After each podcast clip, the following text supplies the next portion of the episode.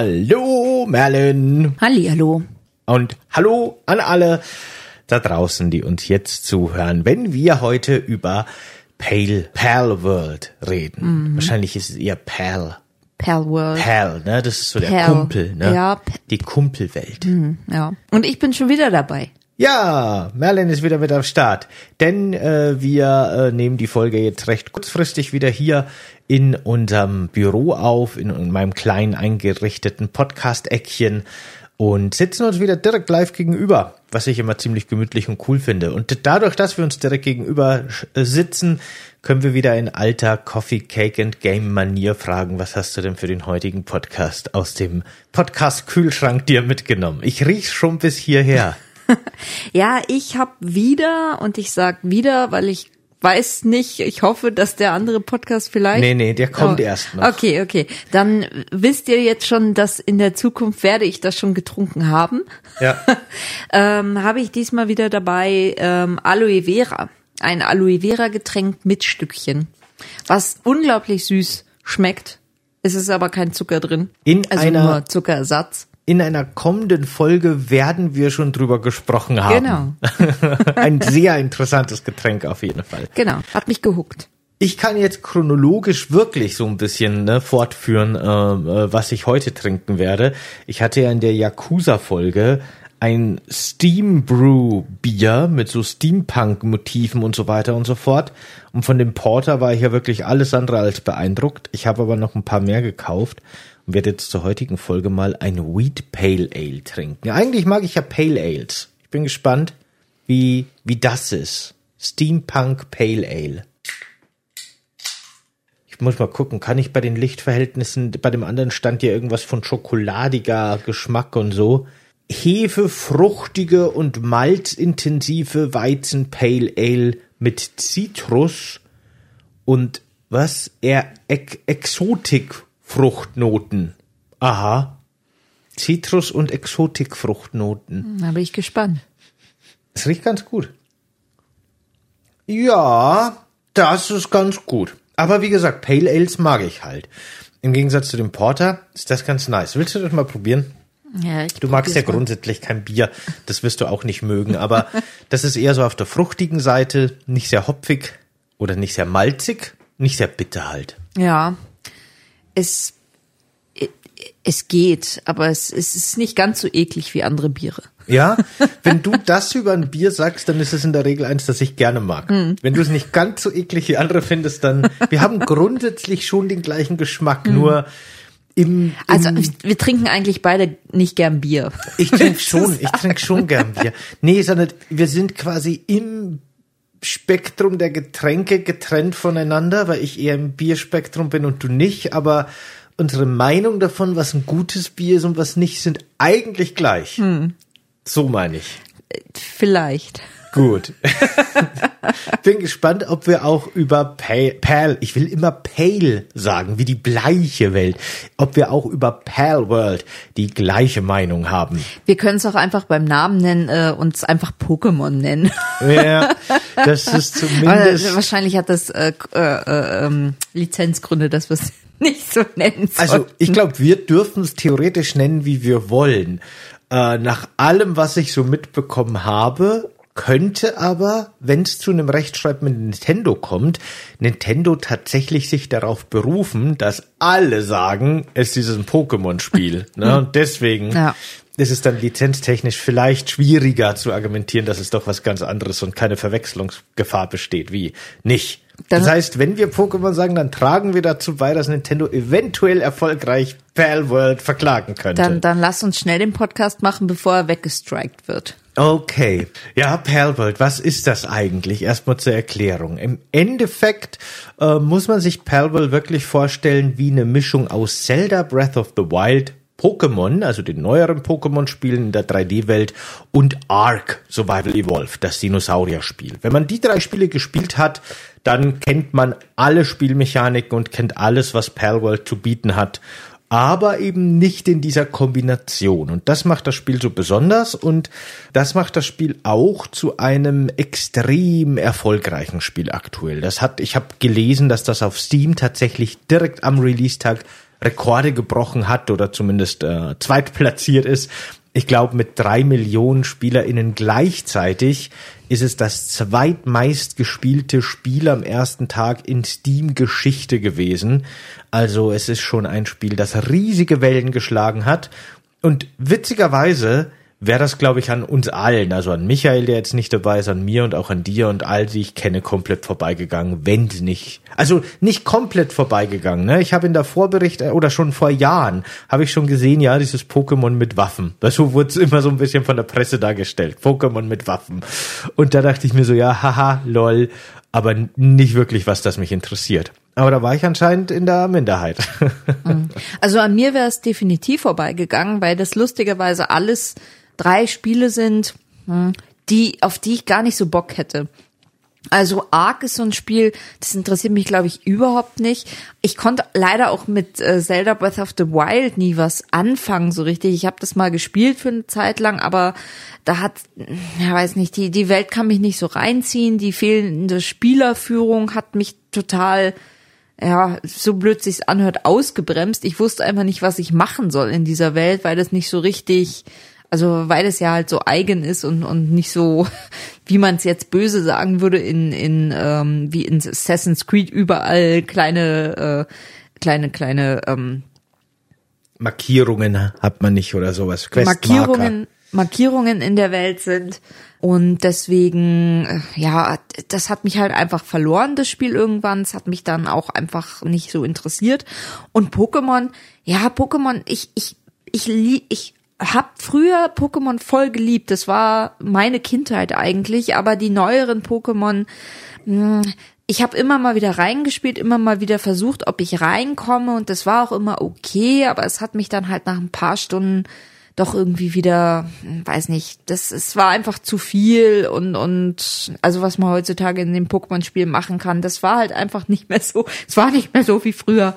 früher war alles besser. ich glaube absolut alle Menschen, die irgendwie mit Pokémon zu tun haben und die sich Pokémon-Fans nennen oder irgendwie ähm, keine Ahnung nostalgische Erinnerungen an Pokémon haben, sind immer der festen Überzeugung, dass das erste Spiel, das sie gespielt haben, das Beste überhaupt ist. Und ja. alles, was danach kommt, war nicht mehr so gut. Jede Generation aufs Neue sagt das ja. Jede, ist es tatsächlich wirklich so. Ich bin der feste Überzeugung, dass Rot-Blau die einzigen wirklich guten Pokémon-Spiele waren. Mhm. Und danach ging es schon schön langsam bergab. Ja. Aber Menschen, die irgendwie fünf, sechs, zehn Jahre jünger sind als ich, sagen das über, über Silber und Gold oder über weiß ich nicht, Ruby und Diamond und so weiter und so fort. Ja. Ich glaube, die einzige Generation, die wirklich recht hat, sind zufällig die, die zum ersten Mal Schwarz und Weiß gespielt haben. Ich mhm. schätze mal, das sind objektiv betrachtet vielleicht wirklich so die Höhepunkte der Reihe, glaube ich. Mhm. Ja, kann sein. Wie gesagt, ja. ich habe ich habe ich habe tatsächlich, glaube ich, Schwarz-Weiß auch reingespielt, aber ja, es ist halt ich weiß Fandest du es nicht gut? Äh, wie gesagt, die haben mich dann halt einfach irgendwann verloren. Die neueren Spieler haben für mich ein bisschen das Problem, es ist einfach too much. Es ist zu viel von allem. Es gibt irgendwie tausend Pokémon und ich kann nur sechs davon beihaben. Und das ja. ist halt so, oh ja, keine Ahnung.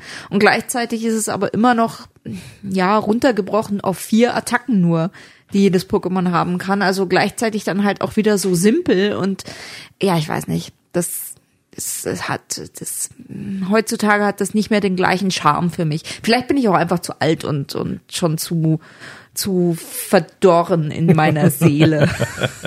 ich weiß nicht, also zumindest teilen, glaube ich, dieses Gefühl sehr, sehr viele Menschen, mhm. dass die von den neueren Pokémon-Spielen sehr enttäuscht sind. Und das hängt, glaube ich, nicht nur damit zusammen, dass man halt das erste Mal, wenn man mit dieser Formel der Monster, die man fangen und trainieren und gegeneinander kämpfen kann, konfrontiert wird, ist das was Neues, was Frisches, was Spannendes. Man will alle sammeln, man will alle entwickeln. Aber dann wird sehr schnell abgedroschen. Aber ich glaube, das hängt nicht nur damit zusammen, sondern auch tatsächlich dass erstens die Qualität der Pokémon-Spiele tatsächlich in den letzten Jahren nachgelassen hat, ähm, die Pokémon Company, äh, Game Freaks. Ne? Es gehört ja alles zu Nintendo, aber im Grunde äh, ist die Pokémon Company so ein bisschen eine eigenständige, semi-eigenständige Tochterfirma von Nintendo und entwickelt wird ja von Game Freaks. Also da sind, da sind ganz viele Unterstufen, äh, Zwischenstufen von Nintendo zu Pokémon quasi mit drin. Und die äh, entwickeln ja tatsächlich auf fast jährlicher Basis immer noch Pokémon-Spiele Und äh, ich glaube, die haben so dieses äh, Assassin's Creed oder, oder Call of Duty Problem, dass die halt einfach immer wieder nachlegen müssen, wollen und dadurch äh, bleibt wenig Zeit für Innovation und wenig Zeit für wirklich mal ausgereifte neue Spielkonzepte. Abgesehen davon, dass die modernen Pokémon-Spiele jetzt in 3D spielen und man so ein bisschen quasi eine eine Breath of the Wild-artige offene Welt zum Erkunden hat, ist es halt einfach immer noch das gleiche wie damals in den 90ern und hat sich halt in keinster Weise weiterentwickelt, abgesehen von ein paar so Experimenten, die aber auch nicht so gelungen waren. Und ich glaube, sehr viele Pokémon-Fans haben irgendwie mal drauf gewartet, dass Game Freak mal so den nächsten großen Schritt macht und dass man endlich mal wieder diese Begeisterung spürt, die man damals gespürt hat. Aber das kam einfach nicht. Aber lass uns nicht zu viel über Pokémon reden, weil ja, es ist ein wie wie es ja, es wird immer als Pokémon-Klon ja bezeichnet. Es ist auch irgendwo ein Pokémon-Klon, aber es ist natürlich nicht wirklich Pokémon. Es hat ja, ja, auch andere Aspekte. Aber ich finde das Pokémon schon, also ich finde es schon wichtig, über Pokémon zu reden und so weiter, weil ich glaube, dass ein Großteil des Erfolgs von Palworld aus der Enttäuschung von Pokémon-Fans herauskommt. Ich glaube, sehr viele Pokémon-Fans spielen jetzt Palworld, weil sie sagen, verdammt nochmal Game Freak, warum habt ihr nicht das gemacht? Wir wollen, wir wollen das haben. Mach das mit Pokémon. Ja, vielleicht. Ich habe so ein bisschen, wenn man im Internet guckt, ne, ist das Pokémon-Lager tatsächlich sehr gespalten. Es gibt definitiv diese Fraktion der Pokémon-Fans, die sagen, oh, Palworld, jawohl, endlich, Game Freak, guck mal genau das bitte beim nächsten Mal auch so ungefähr. Oder davon könnt ihr was lernen. Es gibt aber auch interessanterweise die Fraktion, die sagt, oh, hinterhältiger, gemeiner Klon, die gehören komplett verklagt und Pokémon ist das einzig wahre. Also das Pokémon-Fanlager ist da sehr gespalten, was Palworld angeht. Ich finde es schon interessant, weil ehrlich gesagt, für mich also für mich persönlich, hat das Spiel bis auf die Tatsache, dass die, dass die ähm, Kreaturen, die man da fangen kann, und das Fangen an sich mit Bällen, die einfach diese gleiche Pokémon-Mechanik haben, mit man werft drauf, man das hat sind keine Bälle, das sind Sphären. Sphären, Entschuldigung, ja, ja. Dass die Sphären, die man auf die wirft, ähm, die dann auch diese, diese Wackelbewegung machen und eine Chance haben, ob man sie fangen kann oder nicht und dass man sie ein bisschen schwächen muss vorher. Gut, okay, die Mechanik ist drin. Ja. Aber bis auf das Aussehen tatsächlich der Kreaturen, was nah, finde ich, vielleicht zu nah, das werden Anwälte und Anwältinnen entscheiden und Gerichte, ähm, aber die schon sehr stark angelehnt sind, würde ich jetzt mal sagen, an Pokémon, ähm, hat das Spiel an und für sich für mich eigentlich nichts mit Pokémon zu tun.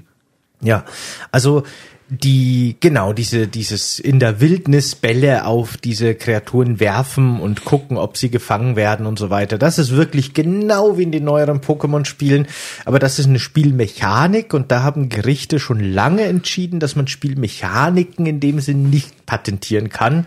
Aber wie gesagt, ich bin auch kein Jurist und kenne mich nicht aus, aber ja, das ist so das, was so was was man so weiß allgemein und das andere, was du sagst, ist eben wirklich der Stil dieser mhm. Kreaturen ist schon extrem nah am Pokémon-Stil.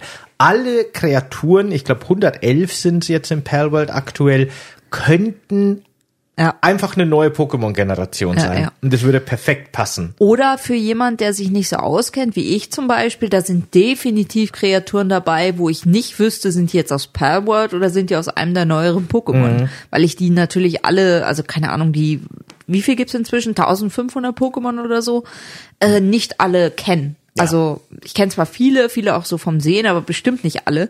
Und das könnte durchaus einfach eins von denen, die da rumlaufen, auch ins Pokémon-Universum gehören. Also theoretisch. Ja. Also man sieht da schon eindeutig die Inspiration wo sie herkommt. Definitiv. Ist auch ganz, ganz bewusst so ja. gemacht, glaube ich.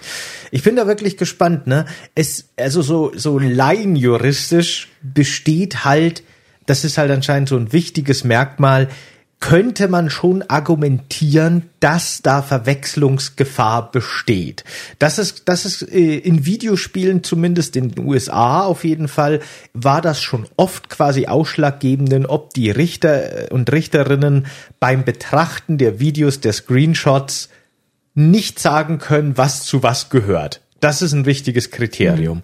Und da muss man halt mal gucken, wie da, wie das ausgehen wird. Weil Nintendo hat schon gesagt, dass ihre Anwälte gerade prüfen, ob man da vielleicht was machen muss, um die Lizenz zu schützen. Hm, also Okay, wenn es darum geht, also jetzt kurzer Exkurs, aber ja. wenn es darum geht, äh, ob es, wenn man es sieht, also wenn man Spielszenen oder oder Screenshots sieht, dann auch praktisch ein Pokémon-Spiel sein könnte. Ich glaube, da haben sie, da werden sie tatsächlich ein bisschen Probleme kriegen, vor allem in Anbetracht der Tatsache, dass, glaube ich, dieses Atreus hieß es, glaube ich, das letzte, ne? Pokémon. Nee, das ist schon das Atrium? vorletzte oder okay, sowas. Das Aber das war, glaube ich, das erste so open-worldige okay. 3D-Ding. Ja. Das sah ja auch ziemlich bescheiden aus. Teilweise und recht, naja. Und da könnten sie schon Probleme kriegen, eventuell. Ja, das stimmt. Also, wenn wir jetzt über vor allem so technische Sachen reden. Ja, das machen wir später, glaube ich. Genau, aber dann sage ich jetzt schon mal als kurzer Disclaimer, wir haben beide sehr ausführlich die Xbox Series X und S Version gespielt. Wir haben es auf der Series S gespielt sehr viele Bugs, sehr viele technische Fehler und so weiter und so fort. Und oh mein Gott, gibt es viele in dem Spiel. Mhm. Beziehen sich eventuell nur explizit auf die Xbox-Version. Ich habe die PC-Version nur eine Stunde gespielt, um das so ein bisschen zu vergleichen. Aber dazu kommen wir auf jeden Fall noch. Ja. Naja, genau. Das äh, ist auf jeden Fall schon mal eine interessante Kontroverse mit dem Rechtsstreit mit Nintendo und so weiter und so fort. Das ist schon mal ziemlich spannend. Es gab tatsächlich um das Spiel herum noch eine andere Kontroverse, die ich ganz kurz noch erzählen will, bevor wir zum eigentlichen Spiel kommen. Denn tatsächlich gab es auch Vorwürfe gegen die Pale World äh, Macher und Macherinnen, weil der Chefentwickler dieses neuen Studios hat schon vor vielen, vielen Jahren, lange bevor Palworld angekündigt war, äh, auf Twitter drüber getweetet, ich glaube es war Twitter, nagelt mich da nicht fest, dass es voll viel Spaß macht und voll interessant ist, so frühe Bildgenerierungs-KIs, da war das alles noch in den Kinderschuhen, neue Pokémon entwickeln zu lassen. Mhm. Und jetzt sagen quasi sehr viele Leute, ha, ihr habt doch hier alles mit KI generieren lassen und das ist höchst unmoralisch. Und ich ehrlich gesagt verstehe nicht ganz, warum das eigentlich problematisch ist, weil im Endeffekt, ne, die, wir sind bei weitem noch nicht so weit, dass die KIs irgendwie fertige 3D-Modelle und Animationen und so weiter machen. Und selbst wenn, wäre das nicht ein super gutes Werkzeug, das man auch wirklich nutzen sollte. Wobei ich auf der anderen Seite natürlich wieder verstehe, dass sehr viel DesignerInnen, GrafikerInnen und so weiter Angst um ihre Existenz haben, ne? Das verstehe ich schon. Aber deswegen kann man doch so neue Technologien und Fortschritt nicht irgendwie komplett aufhalten. Es ist ein schwieriges Thema, aber ich bin definitiv eher auf der natürlich darf man und soll man KI nutzen Seite, muss ich schon sagen.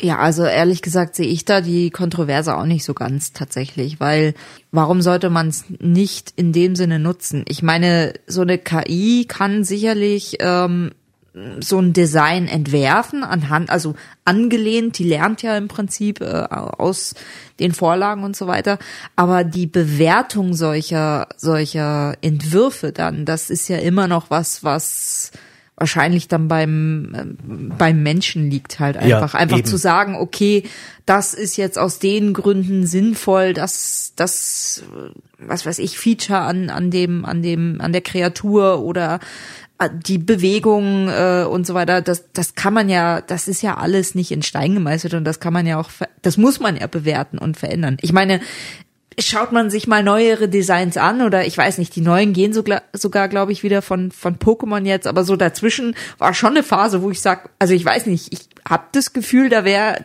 KI-Unterstützung vielleicht gar nicht schlecht gewesen. Wir sind halt wirklich aktuell noch in der Phase, wo KI-Support bei so Designs im besten Fall eine Inspiration ist. Ja. Und daran orientiert man sich dann im tatsächlichen Design. Deswegen äh, glaube ich, diese Debatte ist, wird eigentlich aktuell noch ein bisschen zu früh geführt, was das angeht. Ähm, weil der Vorwurf ist, glaube ich, dass KIs nur aus dem Gelernten neu rekonstruiert und somit quasi einzelne Elemente klaut, weil es ja nichts Neues erschaffen kann, sondern nur Bekanntes wiederverwendet, so aber, ungefähr. Aber ganz ehrlich, das macht doch der Mensch ja, zum Großteil auch, auch. Genau das, was ich immer sage. Also, so funktioniert doch irgendwie. Also es braucht mir keiner sagen. Kultur. Ja, ja, eben. Es braucht mir auch keiner sagen, dass es halt irgendwie, ähm, keine Ahnung, die Starter, die werden schon immer also sich aus den, die werden sich angeschaut haben, was war davor und dann halt neue Elemente mit reingebracht haben, aber da ist ja nix, also nee, da, da gibt so viele Beispiele in Pokémon selbst, wo du weißt, okay, das das basiert wahrscheinlich auf einem anderen Pokémon und ist weitergedacht oder wie auch immer. Ja, ne? also wiederum basieren alle Pokémon halt einfach auf Tieren. Ich meine, Ja. Glumanda ist eine kleine Eidechse mit Feuer am Schwanz. Das Genau. ist das Element, das es zum Pokémon Genau. macht. Es hat Feuer am Schwanz. Ansonsten Ja. ist es eine normale Echse. ja, Blumen. Ja, genau, eben. Deswegen weiß ich Also, nicht. ja. Also ich meine, weißt du, keine Ahnung, äh, äh, Giga hat irgendwie mit dem Xenomorph in Alien sowas wirklich sehr Einzigartiges geschaffen, muss ich sagen. Das ist wirklich was, wo ich sage, holy shit, kreative Leistung, sein Großvater. Aber das meiste, was es gibt, ist ja eh ganz stark geliehen von Sachen, die real existieren oder von Sachen, die andere Leute erschaffen haben. Und KIs arbeiten halt im Grunde, glaube ich, da recht ähnlich wie die meisten Menschen. Ja, und ich meine, also jetzt um, also schließen wir das Thema vielleicht dann hier mal ab, aber so als letztes Argument auch noch zu bringen, nur, also selber bei, selbst bei den Sachen, wo vielleicht die Gesellschaft heute sagen würde, oh, das ist was wirklich Originelles, was, was äh, nicht auf irgendwas basiert. Ich, ich würde meine Hand dafür nicht ins Feuer legen. Also vielleicht kennt man halt nur einfach die Inspiration, auf die sich das bezieht, nicht. Ja, ja, das Na, stimmt. das ist halt, also das ist ja auch noch so eine Sache, weil sie schon so alt ist oder weil sie unbekannt ist oder wie auch immer. Also jeder Künstler orientiert sich natürlich an, an, an anderer Kunst auch. Also, ja. Und immer auch an Dagewesenen. ja, klar. Es ist ja auch immer eine kulturelle Frage, mit was ist man aufgewachsen Ja. und so weiter und so fort. Ne? Insofern glaube ich wirklich, dein, in vielerlei Hinsicht funktioniert KI nicht anders wie ein menschliches Gehirn. Und wenn man versucht, was Neues zu erschaffen, dann ist man sehr oft gebunden an Erfahrungen und Ja. an, an ja. Ja, man existiert, man existiert ja nicht im luftleeren Raum. Ja, eben. Naja, aber gut. Aber gut. so viel dazu. Genau. Reden wir vielleicht mal drüber, was das Spiel eigentlich ausmacht, oder? Ja, okay, genau. Ihr könnt uns übrigens sehr gerne, wenn ihr das auf YouTube jetzt seht, jetzt schon gerne in die Kommentare schreiben, was ihr zu dem Thema KI sagt, weil das ist definitiv ein Thema, das wird uns noch in den nächsten Jahren und Jahrzehnten massiv begleiten. Und ich kenne sehr viele Leute, die da komplett anderer Meinung sind, wie wir beide, die KI als sehr problematisch empfinden oder eben auch, wie schon gesagt, ne, existenzgefährdend für ganze Berufsgruppen. Und wie man mit dem ganzen Thema in den nächsten Jahrzehnten umgeht, das ist natürlich ein Thema für sich. Und alles ein sehr komplexes Thema. Aber wenn ihr da äh, Mitteilungsbedürfnis habt, dann raus damit. Äh, ja, Palworld. Im Grunde, ich habe ja am Anfang schon die drei Spiele genannt, Ark, Zelda und Pokémon. Wenn ihr wenn man Breath of the Wild kennt, man kennt wahrscheinlich zum Beispiel Bilder, dann kann man sich die Welt, die offene Welt von Palworld sehr gut vorstellen. Wir haben es wirklich mit einer absolut frei erkundbaren, sehr großen Welt zu tun. Es gibt keine Questmarker, es gibt keine Markierungen, es gibt keine äh, Linien auf dem Boden, die einem sagen, wo man hinlaufen muss. Es gibt nicht mal wirklich sowas wie Quests. Du hast einfach eine sehr große Welt, die du erkunden kannst. Man klettert auf Berge, wenn man sich einen Überblick verschaffen will und man sieht dann in der Ferne einzelne Points of Interest leuchten, so wie zum Beispiel irgendwelche so Sammelobjekte, die es teilweise schon gibt oder Schnellreisepunkte, die man dann freischalten kann. Und das ist im Grunde so das Weltdesign. Diese Welt ist dann eben bevölkert von einzelnen äh, Pals, wie sie heißen, die äh, in den verschiedenen Ökosystemen auch relativ schön sortiert quasi existieren. Im Startgebiet relativ niedriglevelig, weiter äh, draußen, weiter im Norden, dann in den unbekannten Bereichen der Map werden sie immer hochleveliger. Die Hauptfigur und die Pals leveln hoch, sammeln Erfahrungspunkte für alles Mögliche, was man macht. Und dann gibt es eben ein, meiner Meinung nach, auch vom Interface her und so weiter, sehr stark inspiriertes äh, Crafting-System und, und Basenmanagement und Ressourcenmanagement-System von Arc. Äh, wir haben Nahrungsmittel, die einen Timer haben und wenn der Timer abläuft, werden sie schlecht. Wir, wir craften mit einem sehr einfachen Crafting-System quasi unsere Häuser und unsere Basis. Und es erinnert mich im Positiven wie im Negativen so stark an Fallout 4, dass ich manchmal wahnsinnig werden könnte. Aber vielleicht kommen wir dazu noch im Detail zu dem Bauen und so weiter und so fort. Äh, Das Interessante ist so ein bisschen, dass man eben dass diese, dass diese Spielmechaniken alle so ein bisschen miteinander verwoben sind, weil die Perls, die man fangt, nutzt man nicht nur zum Kampf gegen andere Perls oder auch Menschen teilweise, sondern wir können die auch als Arbeitskraft in unserer Basis nutzen für verschiedenste Tätigkeiten. Das ist nochmal ziemlich spannend, finde ich. Ja, das ist so zusammengefasst, würde ich sagen, Pal World, was das Spiel ausmacht. Habe ich was vergessen? Nee, ich glaube, das ist eigentlich, das ist ja, das kann man so schon sagen. Es gibt noch, äh, es gibt so ein paar Bosse, die auf der Welt rumlaufen, also so ein paar sehr hochlevelige, sehr große, die man äh, für besondere Materialien auch immer wieder farmen kann, also die regenerieren sich nach einer gewissen Zeit. Es gibt sowas wie Arenen, die man besiegen muss, um, ähm, ich glaube, ein bisschen weiterzukommen, also in der Story mhm. ein bisschen aufzusteigen und so. Und ja, man, man, man erkundet eben die Welt, kann auch immer wieder so kleine Schatzkisten finden, so ein paar Sachen drin sind. Aber das stimmt, das ist eigentlich, also man hat eben, für mich sind es vor allem so drei Elemente eigentlich, die das Spiel ausmachen, von der Spielmechanik her. Man kann erkunden, und halt einfach alles Mögliche einsammeln, was so in der Welt rumliegt. Äh, man kann in seiner Basis sein, man kann Basenbau betreiben praktisch und man hat dieses Management seiner seiner ja seiner Pals oh seiner seiner Pets halt einfach äh, man kann die halt also ein bisschen managen man kann die man kann die züchten man kann die brüten, man kann die hochleveln ähm, und so weiter. Also das sind für mich die drei Elemente eigentlich. Und man kann schauen, was worauf hat man gerade Lust. Also man kann auch nur erkunden und seine Basis komplett allein lassen. Die machen das schon dann irgendwie. Ähm, oder man verbringt halt seine Zeit dann in der Basis. Es ist eigentlich ganz schön gemacht, worauf mhm. man gerade Lust hat. Ich finde echt, wie die das gemacht haben, dass die einzelnen Komponenten die sie aus anderen Spielen sich im Grunde genommen haben. Ne? Das Spiel bietet an sich nichts Neues, aber wie sie das miteinander verwoben haben, ist schon ziemlich spannend und ist schon ziemlich cool gemacht.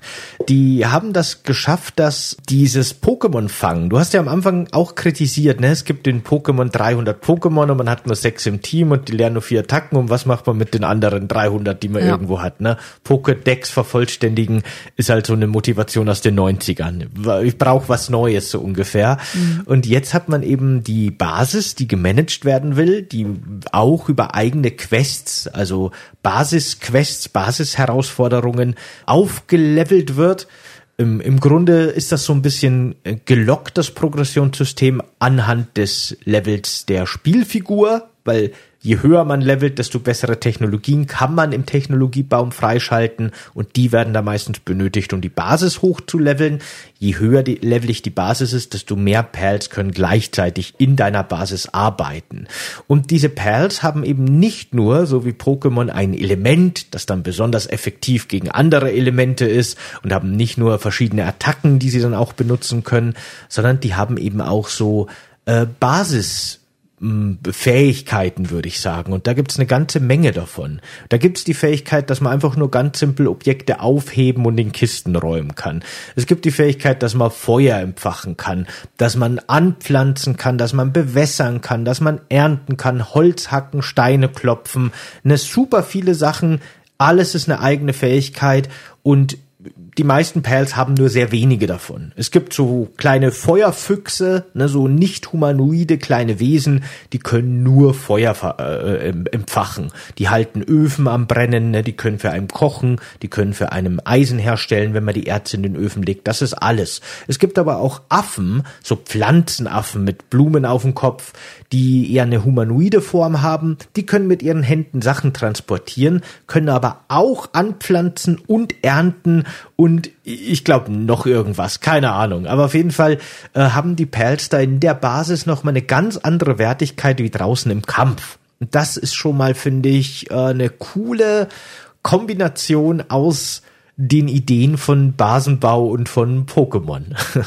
Ja, ich finde auch, ich muss sagen, wenn man so drüber nachdenkt, ist es eigentlich gut, dass sie genau eben diesen Fokus nicht auf das Team legen, was du dabei hast zum Beispiel. Also darum geht's halt meistens auch gar nicht. Man hat, man hat genau wie im Pokémon, kann man sechs äh, Begleiter praktisch dabei haben, die man auch aus ihren Sphären lassen kann. Ich habe Pokémon gerade gesagt, oder? Man hat Pokémon dabei. Ich weiß es nicht. Ich sag auch immer, ich muss mich so zusammenreißen, dass ich nicht alles Pokémon und Pokédex und Pokéball ja, ja. nenne, weil es ist halt, aber es ist der Paldex und das sind die Pals und das sind die Palspheren und nicht ja, die Pokébälle okay, okay. So aber ihr wisst, was ich meine. Also man hat sechs davon dabei, ähm, die kann man auch durchtauschen, man kann die praktisch aus ihren Sphären lassen, dann laufen die auch neben einem her, die helfen einem Kampf und so weiter. Aber es liegt halt eben nicht der Fokus drauf. Ich muss ganz ehrlich sagen, ich weiß meistens tatsächlich gar nicht, welche ich alle dabei habe. Ich habe keine Ahnung, welche Attacken die machen können, ehrlich gesagt. Ähm, das ist, das ist irgendwie, weil das Spiel meiner Ansicht nach sind diese Pales, pa Pals, oh Gott, das ist furchtbar, die auszusprechen. ähm, eigentlich nur ein Beiwerk. Die sind zwar sehr präsent, da ist, also die sind ja auch auf dem Titelbild sind die ja viel drauf. Ich glaube, die Figur ist gar nicht drauf, die man spielt, ne? Es sind nur die, die, die Perls. Nee, auf dem drauf. Titelbild sind mehrere Menschen, ich glaube mindestens drei oder vier Menschen und ganz viele Perls. Ah, okay. Ah, okay, ich habe die, hab die gar nicht wahrgenommen. Ich habe die, ich habe den großen gelben mit der Gatling habe ich wahrgenommen ja. auf dem Bild. Ähm, naja, aber auf jeden Fall, da sind die Pelz drauf. Die sind ja auch in der Welt überall. Also die sind schon präsent irgendwo, aber die spielen eigentlich gar nicht so eine richtige Rolle, finde ich. Also das, was eigentlich eine Rolle spielt, ist die Erkundung und das Levelsystem, wie du es gerade gesagt hast. Also man levelt halt mit jeder Sache irgendwie hoch und man baut dann seine seine Basis halt so ein bisschen aus. Man managt seine Basis. Darum geht das Spiel eigentlich und diese diese Kreaturen sind eigentlich nur Beiwerk sogar, finde ich um die geht's gar nicht so sehr. Also man freut sich natürlich, wenn man irgendwas Neues findet. Die sind auch cool designt wirklich ähm, und man fängt die dann auch gerne. Ich habe auch, also wir haben ja äh, Co-op gespielt. Ich habe auch immer so dieses Bedürfnis gehabt, wenn ich wusste, du hast irgendein spezielles, was ich noch nie gefangen habe, dass ich das dann auch fangen wollte. Auch wenn wir uns eigentlich die Perls in der Basis ja teilen. Also das hat gar keinen Sinn eigentlich, dass ich die dann auch irgendwie haben wollte. Aber trotzdem wollte ich sie selber fangen. Aber trotzdem, also ich, ich weiß nicht, mein, mein Pokémon-Team in Pokémon war mir immer so wichtig, wer dabei war. Ich, es war immer ganz schrecklich, wenn man ein neues, cooles Pokémon gefangen hat, dass man sich dann teilweise entscheiden musste, wer jetzt aus seiner, seinem Team raus muss, damit man das neue Pokémon mitnehmen kann. Das war furchtbar. Und jetzt sind die eigentlich nur so ein Verbrauchsgegenstand. Eigentlich sind die eine Ressource. Mhm. Ich würde jetzt nicht sagen, dass die Perls nicht wichtig sind oder keine wichtige Rolle spielen. Die sind schon sehr zentral im Spiel, finde ich. Aber mir geht's auch grundsätzlich so, dass ich also keine Ahnung, äh, das Spiel ist jetzt quasi noch im, im Early Access, ne, das ist eine erste Beta-Version und so weiter, da wird mit Sicherheit sich noch sehr viel verändern. Aktuell geht's quasi von den Technologien her bis Level 50 und wir sind jetzt irgendwo im 20er-Bereich, also wir sind so bei der Hälfte, also da kommt schon noch einiges an Technologie und so weiter und so fort und wir werden auch noch hochleveligere Gebiete erkunden und so, aber ich, ich stimme dir da voll zu, dass es ganz anders als im Pokémon absolut keine Rolle zu spielen scheint für mich aktuell, wie mein Team zusammengestellt ist und also ich habe da keinerlei Taktik oder irgendwas. Ich pack mir die Pelz rein, die ich gerade irgendwie lustig oder schön oder cool finde und die sind dann Teil meines Teams oder auch nützlich, weil sie ja auch passive Fähigkeiten haben bei der Erkundung, über die wir auch noch reden müssen. Und ähm, ich schmeiß die halt einfach raus und die Kämpfe sind eh so ein, so ein Riesengewusel, denn die sind ja anders wie im Pokémon nicht rundenbasierend, sondern Echtzeit. Man hat immer nur ein Pokémon draußen, außer man hat gewisse Halsbänder oder ähnliches für spezielle äh, Perls, meine ich natürlich, äh, gecraftet. Dann können die so als so kleine Geschütztürme neben oder auf einem sitzen, aber das ist nochmal ein anderes Thema. Aber generell hat man immer ein Perl draußen, den, der kämpft dann gegen andere Perls oder so Banditengruppen, die es auch gibt. Und äh, keine Ahnung. Also ja, ich habe auch das Gefühl, dass das nicht so wichtig ist, dass es dann nicht so richtig eine taktische Komponente gibt. Zumal, muss man halt auch sagen, äh, das Spiel nicht nur ein Echtzeitkampfsystem hat, sondern wir selber, unsere Hauptfigur, kann ja quasi aktiv in der Welt mitwirken durch zum Beispiel Schusswaffen von Pfeil und Bogen bis hin zu Raketenwerfern am Ende der Technologieskala. Und insofern ist das schon, man hat auch eine Ausweichtaste und so weiter. Insofern ist das auch sehr viel mehr skillbasiert. Ne? Wir weichen aus, wir schießen selber Kopfschüsse, macht mehr Schaden und dann guckt man, dass man die Energie dieses äh, Perls so weit runterkriegt, dass man es leichter mit den Spheres fangen kann, die man dann auch selber wie so kleine Granaten auf die werfen muss. Und tatsächlich ist es meistens so, dass wenn ich Perls fange, packe ich mein Perl lieber weg, weil das bringt die nur um oder ne, ist unkontrollierbar oder mhm. springt vor der Kamera rum und man sieht nix, weil es eh so ein chaotisches Gewusel ist. Also man, ich, ich spiele schon viel alleine und so, mein Perl kommt tatsächlich nur im Notfall oder wenn ich es zum Transport benutze. Aber ja, genau. Insofern steht das Perl sehr viel mehr im Hintergrund. Da würde ich dir definitiv zustimmen als jetzt zum Beispiel im Pokémon. Es gibt ja auch noch eben, ich habe es ja schon ein paar Mal angesprochen, dann aber wieder die Möglichkeit, dass man im Technologiebaum verschiedene Add-ons, zusätzliche Fähigkeiten für einzelne Perls freischaltet. Da hat wirklich jeder Perl im Grunde einen eigenen äh, Forschungspunkt so den man freischalten kann. Und die größeren kann man dann zum Beispiel, da kann, für die kann man Zettel craften, damit man auf den reiten kann. Und äh, Vögel, mit Vögel kann man dann sogar fliegen, was, was äh, sehr mächtig ist beim Erkunden. Aber die kleineren kriegen dann manchmal total bizarre Waffen wie Gatlings oder Maschinengewehre und sitzen dann auf dem Kopf von einem rum. Oder man kann den kleinen Fuchs als Flammenwerfer benutzen und so weiter und so fort.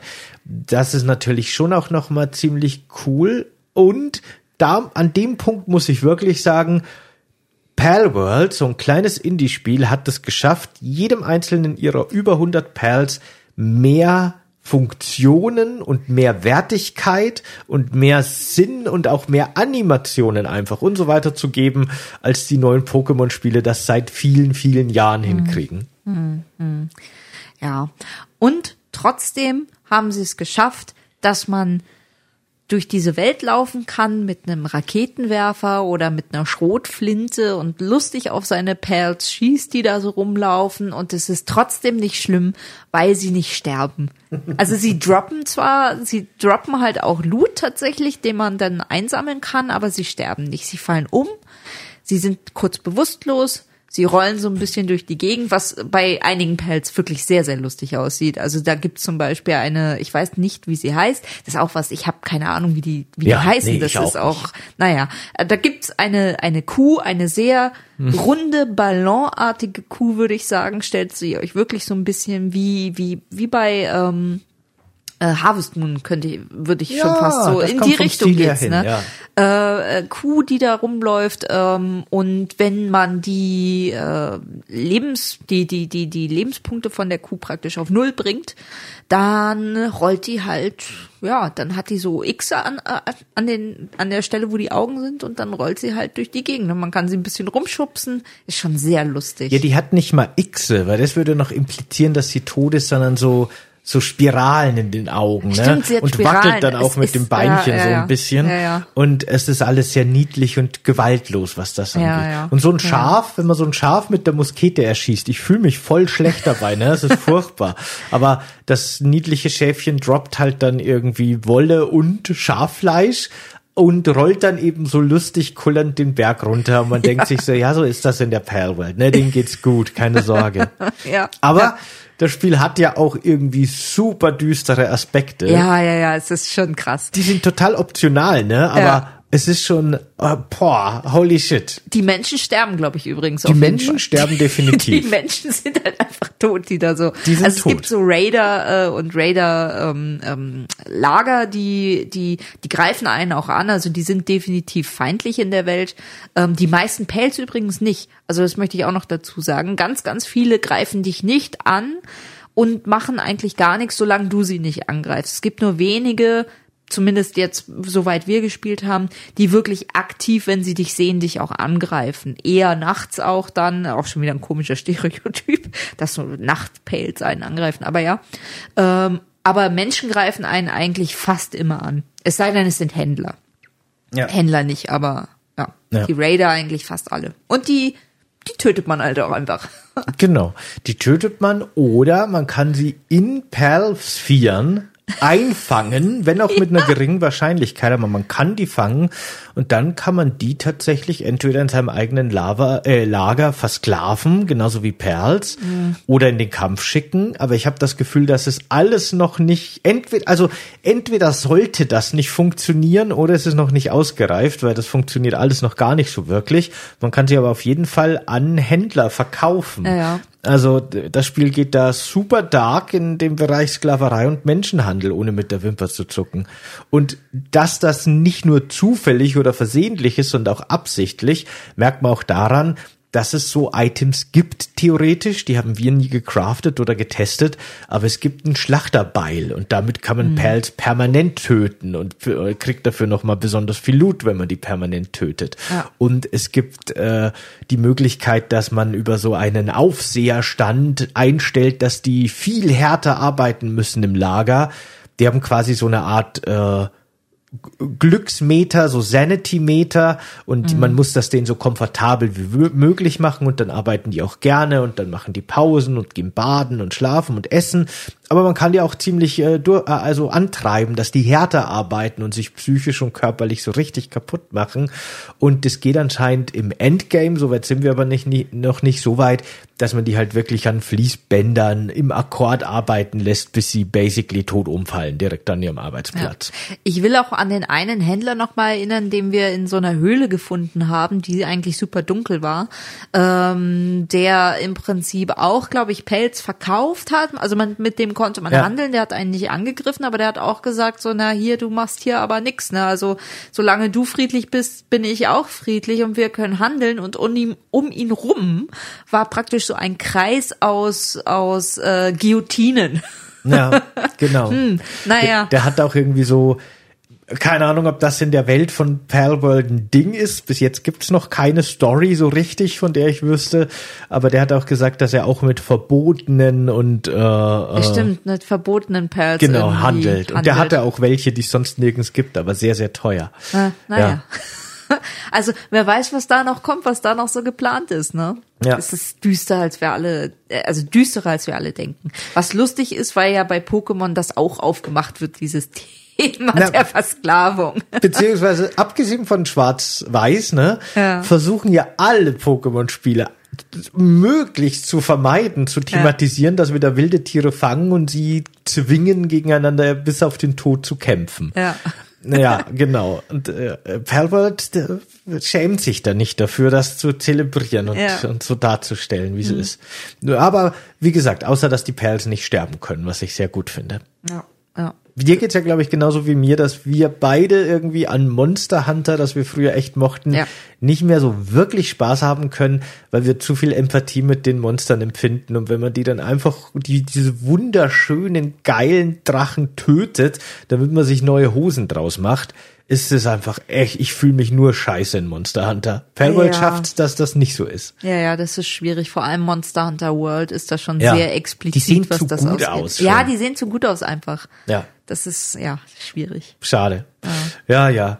Genau.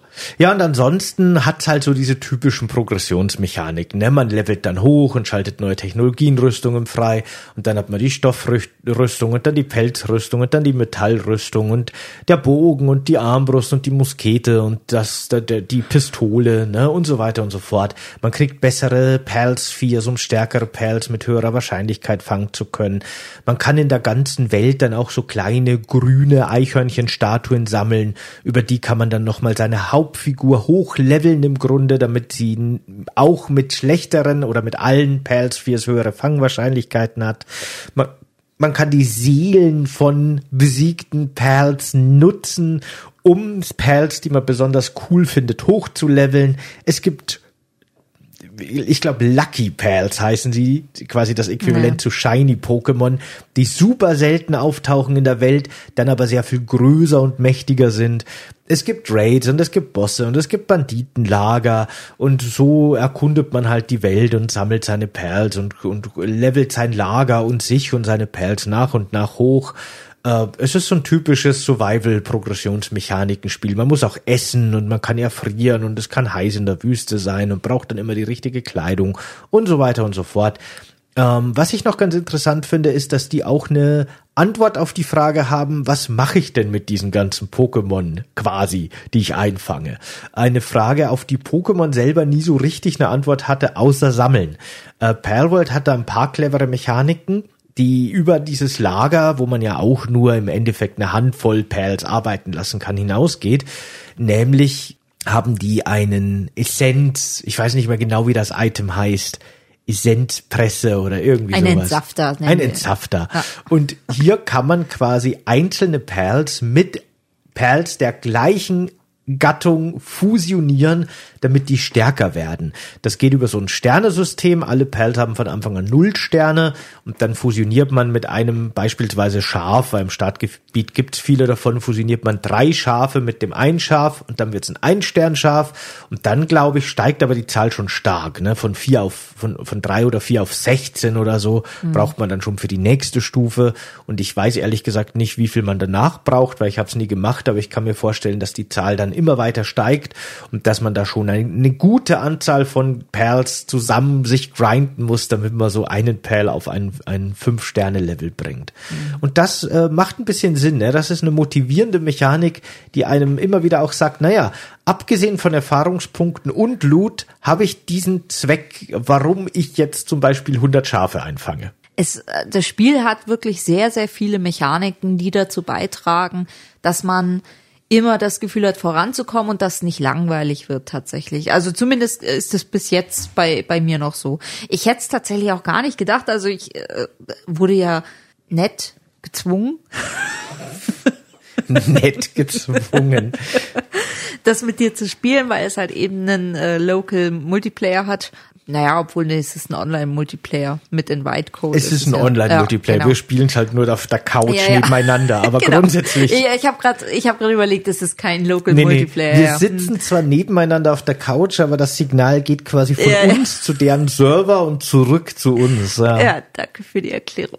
Nee, ich, ich will nur die Absurdität dieser Tatsache äh, Ähm. zur Schau stellen. Ja, genau. Also wir spielen es ja im, im, im Multiplayer. Ähm, und ich hätte tatsächlich nicht gedacht, dass es mir Spaß macht. Vor allem, weil ich schon sagen muss, für mich persönlich ist halt leider so, macht der Spaß an einem Spiel hängt für mich oft und relativ stark auch an daran, ob mir das Spiel grafisch gefällt. Das heißt nicht immer, dass es jetzt top-notch aussehen muss wie Realität oder so. Das meine ich gar nicht so sehr. Aber der Stil muss mir gefallen. Es muss mir halt einfach irgendwie optisch muss es was hermachen, dass ich es nicht hässlich finde. Und es gibt verschiedene Stile, die, die mich da ansprechen. Und Palworld ist eigentlich so ein Spiel, wo ich sage, also auf den ersten Blick, boah, nee, da hätte ich ja eigentlich gar keine Lust drauf, so richtig, dass, dass, äh, das wirklich zu spielen. Aber das Spiel hat es tatsächlich geschafft, dass ich darüber hinwegsehen kann, wie furchtbar hässlich es ist.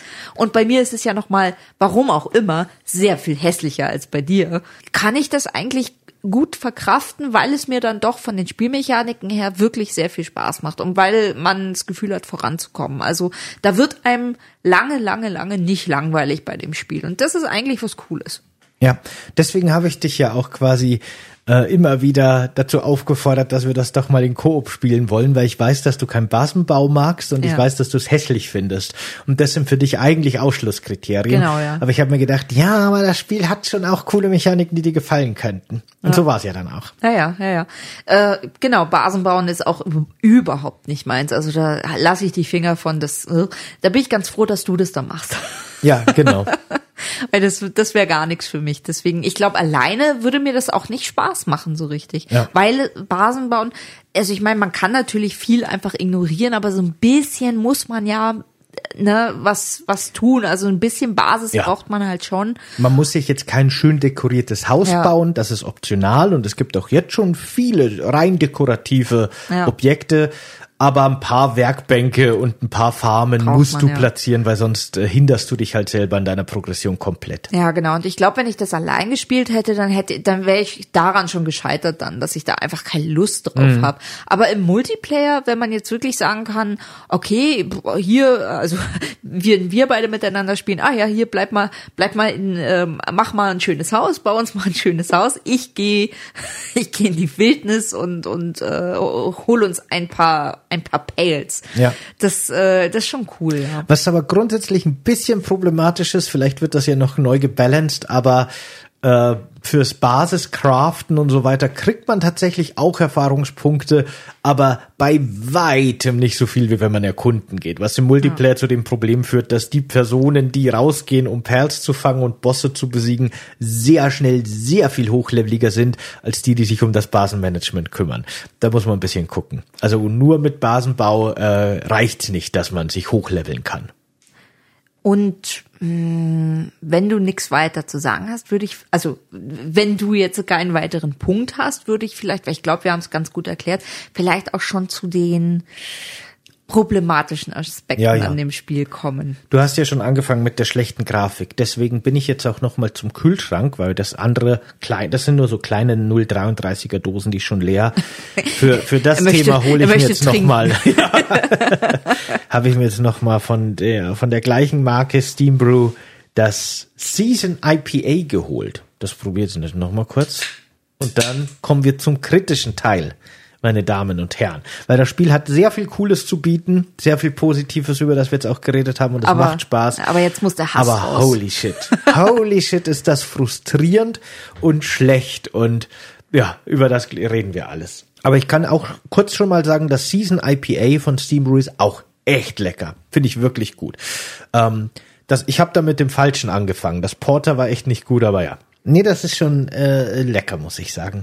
Nicht so lecker ist leider in vielen Bereichen eben Palworld, denn äh, wie Anfang schon gesagt, ne, ich habe die PC-Version nur eine Stunde gespielt und da war mein Spielerlebnis sehr viel stabiler und flüssiger, als ich das auf der Xbox erlebt habe. Ich kann nur annehmen, dass viele der Bugs, über die wir jetzt reden werden und technischen Probleme auch auf dem PC stattfinden, aber vermutlich nicht alle und nicht in der Ausprägung. Ja. Aber mein Gott hat uns das Spiel in den letzten Stunden, die wir gespielt haben, eben nicht nur gefreut und fasziniert, sondern auch so frustriert. Und wir haben es so gehasst. Es war furchtbar. Es war wirklich furchtbar. Angefangen von den ständigen äh, Crashes, die wir hatten. Also ähm, wir haben ja, also ich kenne das Spiel tatsächlich nur im Multiplayer. Also ich habe das nie allein gespielt, ähm, sondern eben nur Multiplayer. Ich habe praktisch die Welt aufgemacht und du, also der der äh, Landsquid ist praktisch. Ich bin beigetreten. Genau, beigetreten.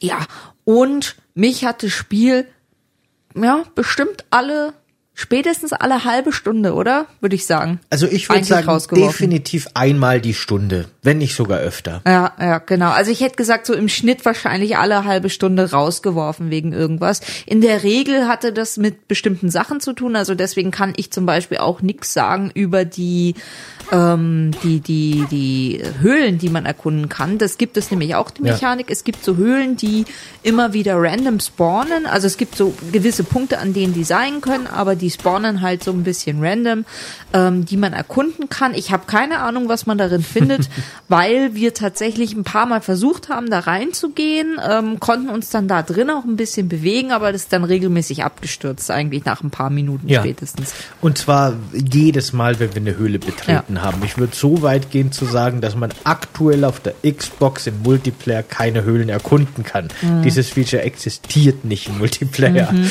mhm, äh, die Höhlen sind eigentlich quasi so zufällig generierte kleine Dungeons, die bestehen wirklich nur aus ründlichen Räumen, die alle aneinandergereiht sind über kleine Durchgänge und am Ende wartet dann ein äh, Bossgegner, also ein besonders starker Perl, den man dann auch fangen kann.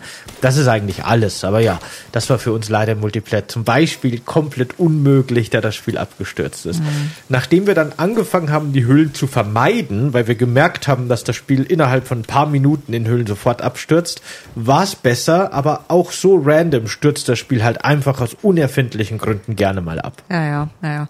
Und dazu kommt natürlich auch noch, dass bei mir hat es eigentlich ganz gut funktioniert, also von, von äh, der Flüssigkeit her. Ich konnte alles gut spielen. Ich hatte eigentlich da keine Probleme. Die Kämpfe haben gut funktioniert. Ähm, bei dir sah das aber leider ganz anders bei aus. Bei mir sah das sehr anders aus.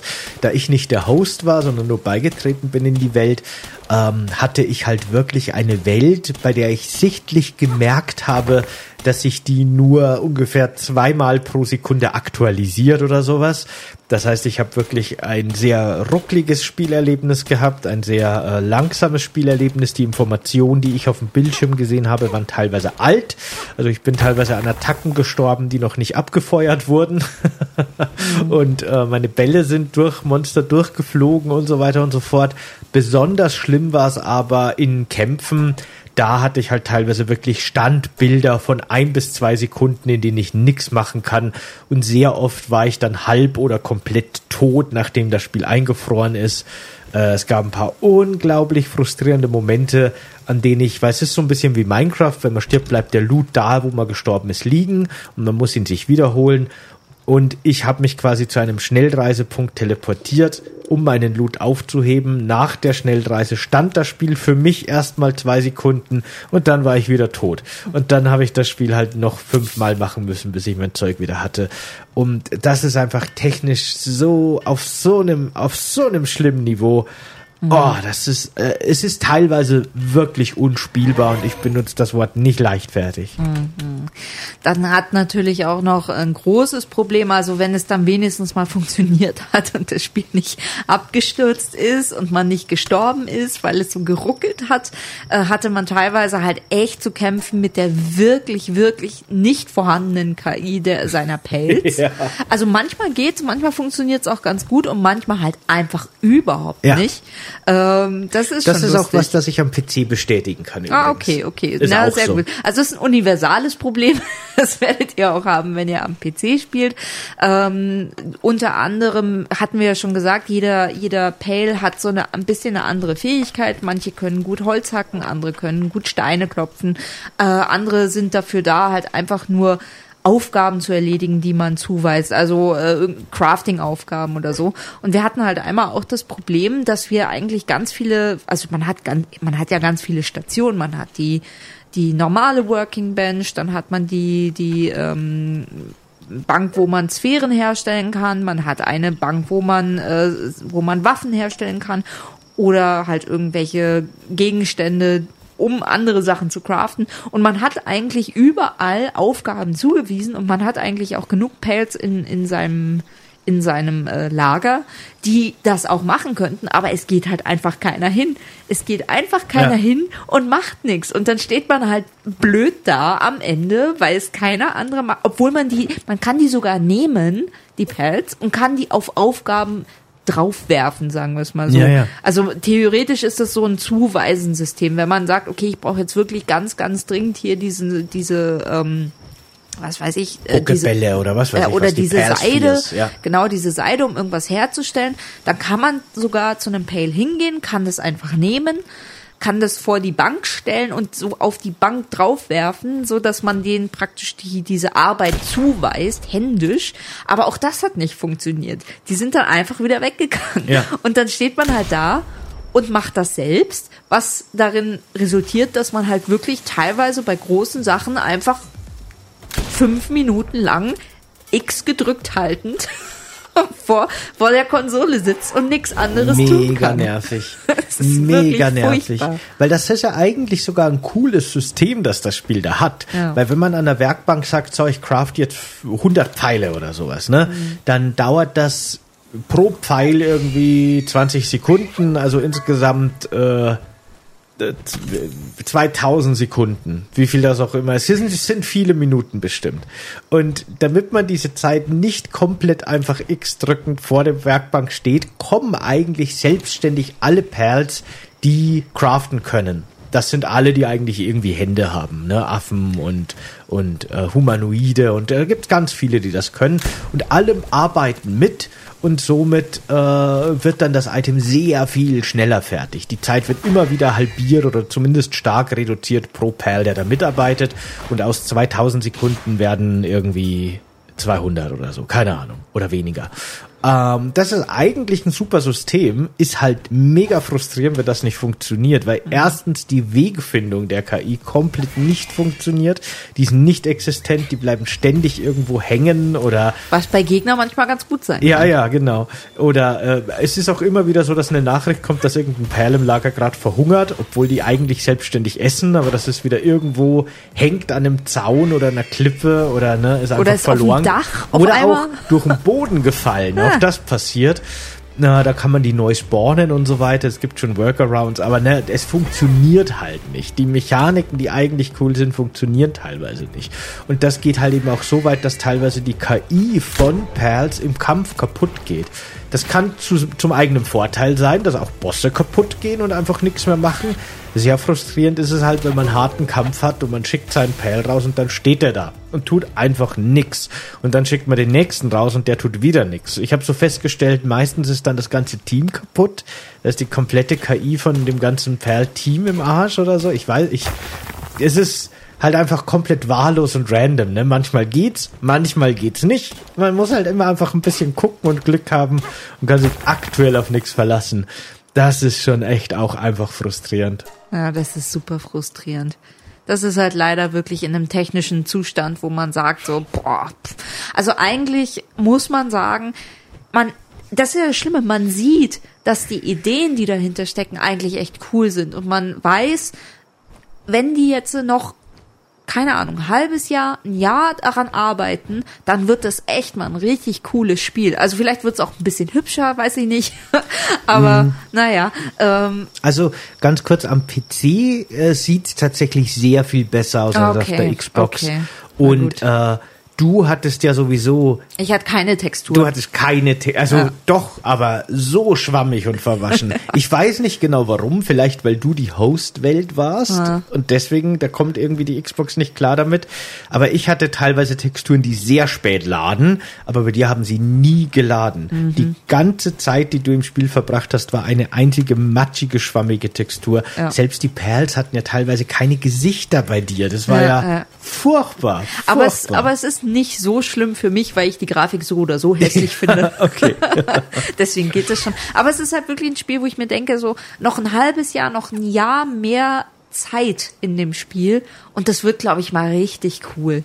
Es ist halt fast schade, dass das jetzt so viel, so viel Aufmerksamkeit hat, weil, also, keine Ahnung, ob du das jetzt auch so siehst, aber wenn weil das hat jetzt so viel Aufmerksamkeit und in dem Jahr, wenn es vielleicht wirklich cool wäre, dann interessiert es halt keinen mehr leider. Ach, das weiß ich ehrlich gesagt nicht. Ich glaube, naja. das kann schon funktionieren. Naja. Äh, so, so Early Access Spiele, die in die Richtung gehen, haben bewiesen, dass sie langlebig sein können, ne? wenn man sich Ark anguckt, wenn man mhm. sich auch Minecraft anguckt, ne? Die ganzen großen, die haben alle so gestartet. Also, ich muss schon ganz ehrlich sagen, die Xbox-Version von dem Spiel ist in einem katastrophalen technischen Zustand. Wir haben jetzt wirklich nur über die Spitze des Eisbergs geredet.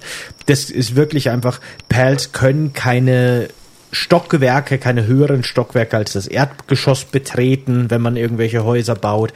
Mhm. Das Bausystem ist mindestens genauso buggy wie das von Fallout 4. Mhm. Das heißt, man kann teilweise aus nicht ersichtlichen Gründen irgendwelche Sachen nicht platzieren. Man weiß oh nicht Gott. warum. Man muss dann, weißt du, da gibt schon, genau wie in Fallout 4 diese Workarounds, die ich schon langsam verstehe, so, ich kann was, was war das? Genau. Es gibt in dem Spiel Regale, Bücherregale, Schränke die kann man theoretisch in Gebäuden platzieren.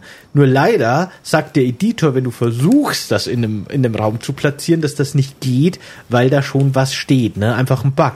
Was du machen musst, ist, dass du die Decke abreißt, dann kannst du den Schrank platzieren und dann wieder die Decke. Du musst also, wenn du einen Raum baust, erst die Schränke platzieren und dann die Decke. Bei Dächern ist es ganz ähnlich. Dächer sind super buggy. Du musst da quasi erst die obere Reihe der Dächer bauen, der Dachschrägen, damit du die unteren bauen kannst. Es ist furchtbar. Also es ist wirklich alles ein Workaround und ein Rumprobieren und nichts funktioniert. Mega frustrierend. Ne? Mhm. Und da gibt es so viele Kleinigkeiten, die einfach komplett kaputt sind in dem Spiel. Ich, ich wollte gerade, ich, ich hatte gerade schon so im Kopf, dass, ich, dass wir jetzt dann so langsam abmoderieren. So, der Hass ist eigentlich draußen. Ähm, aber dann ist mir eingefallen, das aller, aller, Allerschlimmste. Für mich vielleicht persönlich, vielleicht bin ich auch ein bisschen neurotisch, aber das habe ich ja noch gar nicht erwähnt. Oh Gott, das muss ich jetzt noch rauslassen. Es tut mir leid für alle, die zuhören. Ähm, und zwar ist es so, äh, wie gesagt, man hat ja relativ viele Ressourcen, die man braucht, um andere Sachen zu bauen. Und für diese Ressourcen muss man natürlich auch irgendwo lagern. Dafür, typisch wie in jedem Spiel, hat man Kisten. Uh, diese Kisten haben, keine Ahnung, ich glaube, die Standardkiste hat irgendwie zehn Slots oder so, mehr nicht. Also es ist schon relativ wenig. Also es äh, gibt da natürlich später ja, bessere ja, Kisten und so genau, weiter. Aber genau. ja, genau. Am Anfang hat man halt nur relativ wenig Platz in seinen Kisten. Deswegen hat man relativ viele davon. Und grundsätzlich ist ja cool, deine Pelz, die so im, im Lager sind, die machen viele Aufgaben. Die machen ja auch, die, die bauen ja auch Steine zum Beispiel ab. Die bauen ganz viele Ressourcen, bauen die eigenständig ab und la lagern die dann auch eigenständig ein. Wenn manchmal irgendwo Ressourcen so am Boden liegen, weil, weil zum Beispiel ein Perl hat, hat einen Baum gefällt und dann liegt halt ganz viel Holz so am Boden, gibt es auch Perls, die dieses Holz nehmen und dann zu einer Kiste bringen und das einlagern. Und das ist super cool, aber mein Gott, diese Scheißperls können einfach nicht zu der blöden Kiste gehen, wo das Holz drin liegt, um dann das Holz, was sie gerade in der Hand haben, auf den Stapel zu legen, wo schon Holz liegt. Das ist einfach so furchtbar. Die machen einfach, die, die legen die ganzen Ressourcen, die die so haben, random in irgendwelche Kisten. Das heißt, du weißt nie, wo liegt jetzt das, was du suchst, eigentlich drin. Du musst durch alle Kisten gehen, wenn du wirklich explizit irgendwas haben willst. Äh, oh, es ist, es ist so furchtbar, es macht mich fertig. Ich meine, positiv, wenn man was craften will, das Crafting-Menü greift grundsätzlich auf alle Kisten zu. Also das ist eigentlich, dafür ist es egal, man muss das nicht in seinem extra Inventar irgendwo haben oder so. Aber wenn man was sucht, ist das die Hölle. Und das ist für jemand Ordnungsliebenden wie mich einfach nur komplett, ich sag's jetzt einfach, gehirnzerfickend. Ich stand wirklich an einem Moment, da war ich relativ lang im Lager, weil ich viel unterwegs war und dann wollte ich so ein bisschen Pause machen und habe mir gedacht, ja, okay, jetzt können wir vielleicht mal äh, ein bisschen schauen, ob man also alte Rüstung, die man nicht mehr braucht, die man irgendwann verkaufen will, dass man das mal irgendwo hinlegt, dass wenn man mal zu einem Dorf kommt, weil es gibt auch so Dörfer, wo man handeln kann, äh, dass man das dann da hinbringt. Und es hat, es, es hat einfach, ich, ich, ich stand irgendwann nur noch da und wollte eigentlich weinen. Ich wollte eigentlich weinen, weil überall waren Holz, Holzstapelchen, wo so drei Holz waren und da waren mal wieder zehn Holz und oh Gott. So die Hölle. Mhm. Es ist auch wirklich auch aus einem Gameplay-Aspekt heraus einfach echt komplett kontraproduktiv und dämlich, weil leider lagern die Perls eben Holz nicht da, wo schon ein Holzstapel ist und auch nicht in der nächsten Kiste, sondern mir erscheint so, als wäre es komplett wahllos, komplett random. Ja, ich habe ich hab versucht, Holzkisten direkt neben die äh, Holzproduktionsstätten, die man ja auch später dann craften kann, zu stellen. Weil ich mir dachte, voll gut, dann holen die Pals das Holz aus der Produktionsstätte, packen es in die Kiste direkt daneben, es gibt keinen Transportweg, alles ist super effizient. Aber das tun sie auch zufällig manchmal. Manchmal gehen sie aber auch von einem Ende des Lagers ins andere und packen sie in die Kiste, wo ich eigentlich die Eier lagere, neben den, dem Inkubator, der die ausbrüten kann, die man so in der Welt finden kann, die Eier. Und manchmal tragen sie sie halt in die Ex Essenskiste und so weiter, ne? Es hat halt auch, auch keine Logik dahinter. Es ist halt wirklich auch aus dem Aspekt, also nicht nur wenn es um Ordnung geht, sondern auch aus, aus Gameplay-Perspektive, aus Optimierungs- Perspektive macht das keinen Sinn. Da ist die KI halt einfach schlecht. Das ist was, das kann man in Zukunft leicht lösen und ich bin mir sicher, das werden die machen, dass man Kisten quasi auf eine gewisse Ressource oder gewisse Ressourcen distributen kann, ähnlich wie in Spielen wie Dwarf Fortress oder so, die ja auch sehr stark mit äh, selbstständig agierender KI und so weiter arbeiten, dass du sagst, in diese Kiste darf nur Holz oder dürfen nur Baumaterialien und so weiter und so fort. Aber aktuell ist das tatsächlich massiv chaotisch und verwirrend und wie du sagst, wenn man wirklich mal was sucht, kannst du es halt komplett vergessen, weil deine Perls bringen dir alles durcheinander. Und ja, Und das ist nur eines der kleinsten Probleme, die das Spiel hat. Oder auch der größten, je nachdem. Je nachdem. Ich finde die, so ich finde die. Abstürze und die kaputte KI und so weiter schon Ey, damit noch könnte ich leben. Damit, damit könnte ich leben. Ich, ich habe sehr lange Coral Island gespielt und ich werde sicherlich auch noch mal starten. Das ist auch ständig abgestürzt und hat mir einfach mal teilweise zwei Stunden Fortschritt geklaut. Scheißspiel. Aber also das geht wirklich nicht. Ich wir können das gern weiterspielen, aber ich kann nicht mehr in, ich kann nicht mehr im Lager Ja. irgendwelche Kisten. Ich muss mich fernhalten davon. Ja, es ist- gibt, es gibt auch noch, ich bin ja dann mal in meinem Singleplayer-Spiel, das ich ja auch gemacht habe, um ein bisschen schneller weiterzukommen, bin ich auch mal mit meinem Vogel einfach mal so erkunden geflogen, ne? Und bin dann so ein bisschen in so nördliche Regionen geflogen, die ein bisschen weiter weg sind von dem Spawnpunkt. Und die Maps waren halt in, also, zu sagen, die Maps waren nicht fertig, ist eine komplette Untertreibung.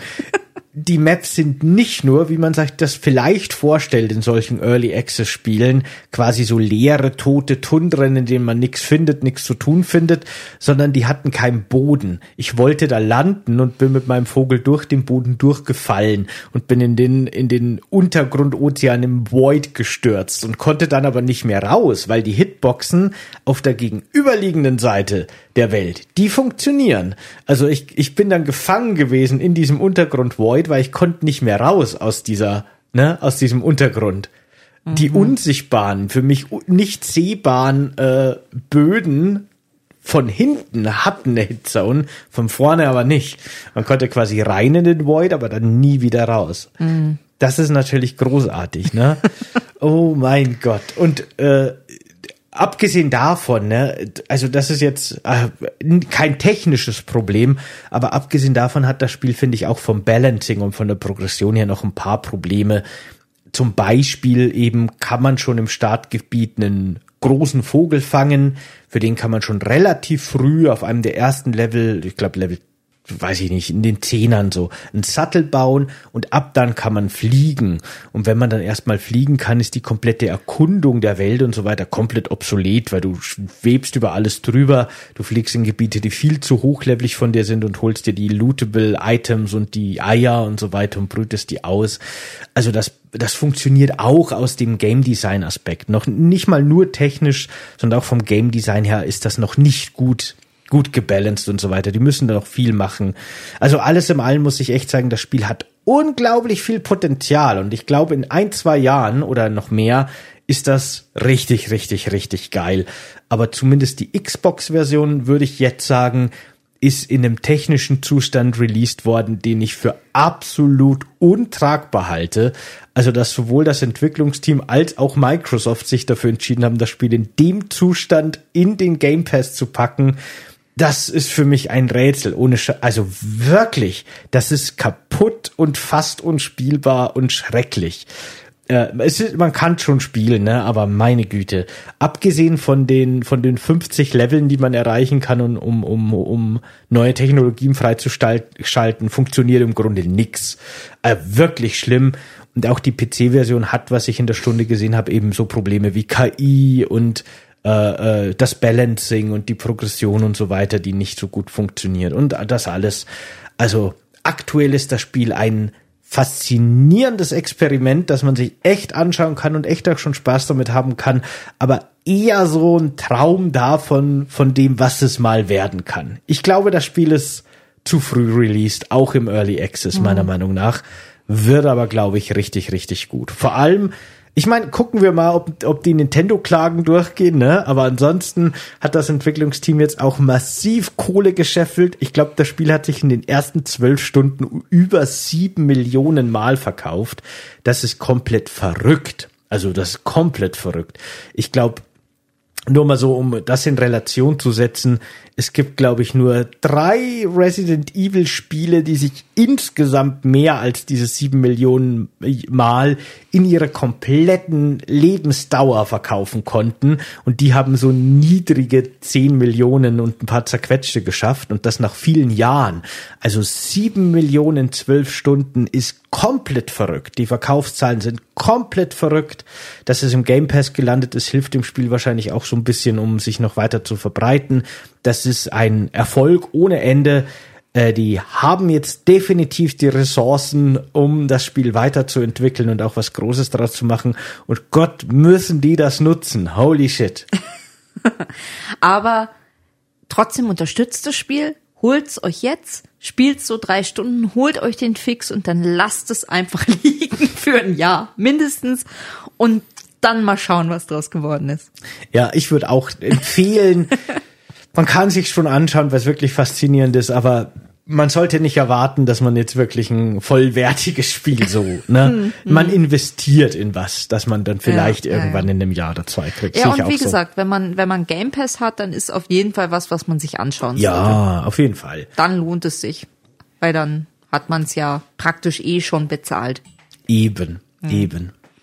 Na, schön, Leute. Dann würde ich sagen, vielen Dank, dass du dich hier mit mir in mein Büro begeben hast, Merlin, um diese Folge aufzunehmen, damit die Mittwoch backfrisch für euch erscheint da draußen. Gerne, gerne. Und dann, wenn nicht ja, alle, wenn, wenn nicht alle schon genervt sind, warum ich schon wieder dabei bin, dann, nee, nee, du, du musst ja, weißt du, es ist, es ja, ist, es ist ja, es ist ja nicht so geballt, wie wir sie Eben, aufnehmen. wir nehmen die jetzt gerade relativ geballt auf, Ja. die Folgen, aber viele davon sind so zeitlose Themen, da machen wir gerne Pufferfolgen drauf, die erscheinen vielleicht erst in ein paar Wochen oder vielleicht sogar Monaten, ne? also Spoiler, ihr werdet mich noch öfter hören. Ganz genau. Es ist ja auch so, dass ich mir jetzt so Mitte, Mitte Februar bis Mitte März so einen Urlaub nehmen werde, sowohl von YouTube, von meinem Kanal Lens Squid Bird Rider, als auch vom Podcast und absolut allem. Ne, ich will da wirklich mal ein paar Wochen Urlaub machen und mich dann aber auch vielleicht noch ein, zwei Wochen wirklich intensiv nochmal mit der Hausrenovierung beschäftigen. Äh, deswegen produziere ich jetzt auch ein bisschen vor. Und da äh, hilft mir jetzt die Merlin netterweise auch dabei, dass wir da ein bisschen ein, einen Back-Catalog aufbauen können, der dann, von dem man dann zehren kann, wenn ich erst mal ein paar Wochen weg bin. Äh, genau.